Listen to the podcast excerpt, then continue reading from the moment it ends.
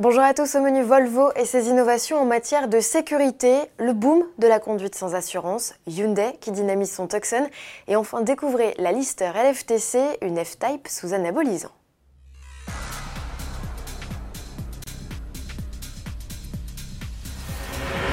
Depuis toujours, la sécurité est le cheval de bataille de Volvo. Il y a 60 ans déjà, le constructeur suédois innovait en installant pour la première fois dans un véhicule une ceinture 3 points.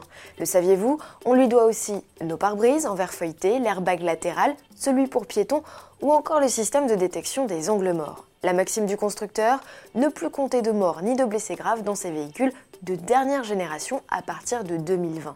Pour atteindre cet objectif ambitieux, la firme a récemment fait plusieurs annonces.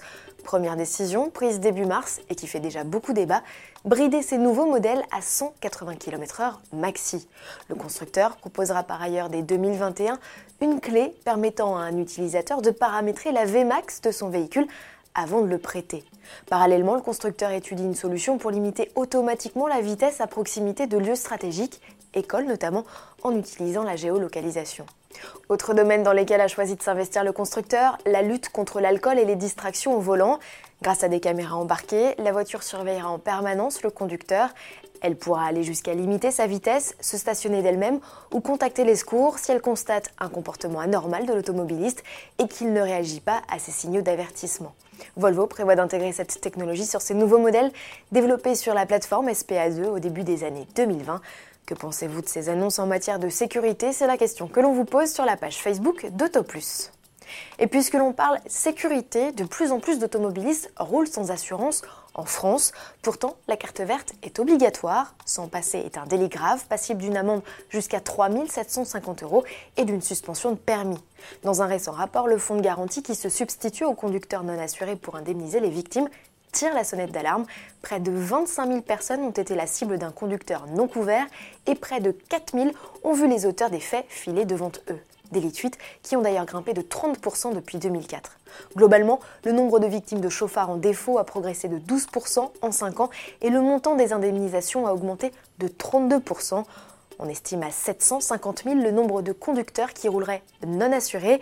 Il s'agit d'hommes dans 76% des cas qui, pour près de la moitié, ont moins de 30 ans. La mise en place du fichier des assurés depuis le 1er janvier 2019 doit permettre de lutter contre ce fléau. En bref, pour la première fois, Hyundai décline sa finition sportive N-Line sur un SUV. C'est le Tucson qui inaugure le badge sur ses blocs essence de 177 chevaux et diesel de 136 et 185 chevaux. Vous l'aurez compris, ici pas de puissance supplémentaire, tout est dans le look avec une calandre et des projecteurs assombris, des jambes de 19 pouces, un spoiler noir ou encore à bord des sièges cuir Alcantara, un volant sport et un pédalier alu. Hyundai devrait communiquer les tarifs dans les prochains jours. On se quitte avec les images d'une Jaguar F-Type, ou plutôt devrais-je dire d'une Lister LFTC. Le petit artisan britannique s'est occupé du Roadster pour en faire une version très exclusive, limitée à 10 exemplaires. Le V8 5 litres Supercharge a été largement revu pour atteindre les 675 chevaux. Suspension, freinage, ligne d'échappement ont été entièrement modifiées. L'intérieur, lui, est tout en cuir fait main et les panneaux de carrosserie sont en carbone. Lister annonce un 0 à 100 km/h en moins de 3 secondes. Tarif du bolide pas délirant, environ 160 000 euros outre-Manche. À demain.